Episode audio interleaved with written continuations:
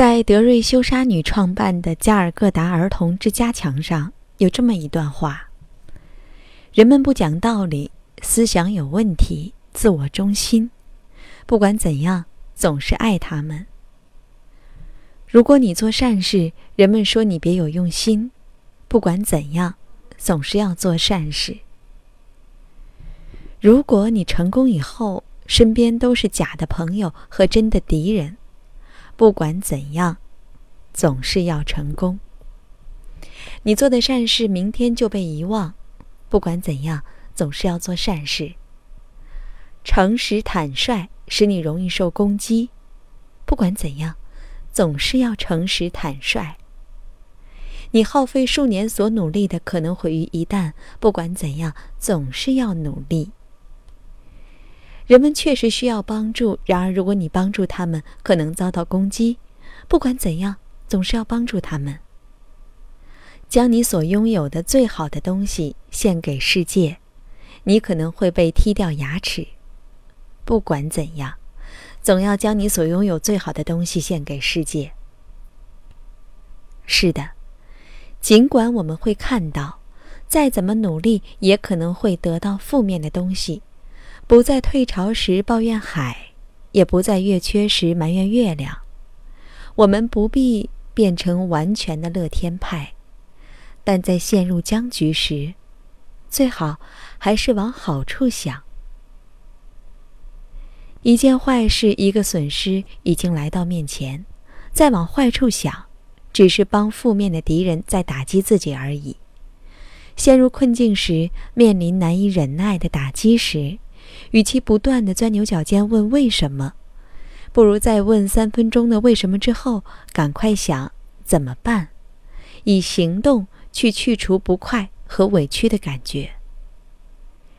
一直想着为什么的人。会在失败和打击中停留很久，而想着怎么办的人，会很快的解决困境，找出一条正路来，才是具有了成功的品质。目前为止，我遇到的个人小困境还真是不少。我的个性绝对不能算是一个乐观者，但值得庆幸的是，我不喜欢在迷宫中兜圈子兜太久，一定要找到一条出路来。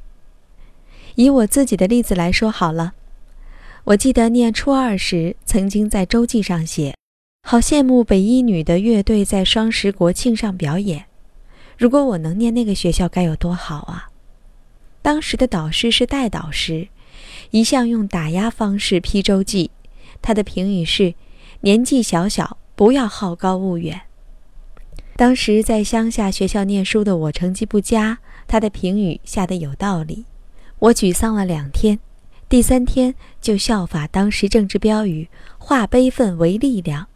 我决定到台北考北医女，我也如愿考上了。高中国文老师给过我作文零分，大一国文老师给我的分数也是不及格，被退稿很多次，但是我从来没有放弃过写作。我正面的思考，心想总会找到知音。过了很多年，很幸运的是有出版社愿意出我的书，但也有七八年的时间，我一直是一个第一版也卖不完的作者。但我并没有打击自己，文字怎么能混饭吃？我想，即使不能飞翔展翅，我还是会用心写，写得很开心。有人愿意出我的书，真好。刚出社会时，在一家杂志社当编辑。新手上任，两天之内把所有版面所需要的文章全补齐了，兴冲冲地拿给老板看。老板并没有称赞我化险为夷的功夫，反而不屑地说：“在我们这里啊，只有最蹩脚的编辑才会在下这种标题。”当场，我的泪水在眼眶里打转，心里有一个念头差一点冲出来：我辞职算了。但难过了一个小时之后，我闭上眼睛，深呼吸，然后拿着我的标题去请教该社的资深编辑，重改了一次，勇气十足的再度放到老板桌上。他虽然没有称许我，至少没再说我蹩脚。虽然他的说话技巧有欠高明，但如果他没有那么直接的打击我，恐怕我当蹩脚编辑的时间会很久吧。有一次有人请我演讲时，我紧张的嘴唇发抖，说话毫无章法。主办单位的 A 小姐当然不太快乐。大概有两年的时间吧，我还一直听到有人对我说：“你和 A 小姐是不是有仇啊？为什么她对我们说你实在是讲的很烂呢？”我当然有点生气，但仔细想想也没错。她听到的那一场，我确实讲的结结巴巴。我发愤图强，坚决要学会演说的技巧和胆量。又过了几年，我接到 A 小姐的电话，她希望我接她承办的演讲。刚主持电视和广播节目时，表情生硬，说话技术也很差。也有朋友不小心对我说：“是不是找不到人才找你啊？”当时我已经足够没自信，闻言如五雷轰顶，很想打电话告诉制作单位我不合适，另请高明吧。还好。我的正面思考又把我带回到了怎么办变得更好，仔细改正自己的缺点。现在我想比当时初生牛犊的我一定好多了。只有正面思考和正面行动能打破僵局，重建自信。有朋友出卖过你，你不必把坏处扩大，发誓不再信任你的朋友。你只需要正面思考，想想怎样为自己找真正的朋友。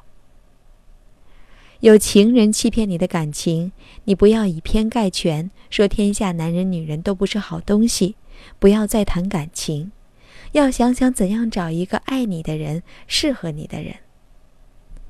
这个社会有些不公平，但你不需要每天诅咒社会黑暗，满街狼犬，你不能改变大社会。但可以做一点小善事，不要一边骂台北市交通混乱，一边闯红灯。不管怎样，总要正面思考，正面行动。也许你不会扭转乾坤，至少你可以扭转困境。文章分享完了，怎么样？你是一个乐天派吗？我不是。嗯，这篇文章给我的启示还是挺大的。虽然我不是一个乐天派，但是遇到事情的时候，我还是更愿意往正面的地方想，给自己打气。因为没有任何一个人的人生是一帆风顺的，遇到问题才是正常，而解决问题就是能力啦。我是陆小姐，在中国北京。祝你晚安，愿你像鹿一样追逐，也像鹿一样优雅。这里是鹿鸣悠悠，欢迎你关注，晚安啦。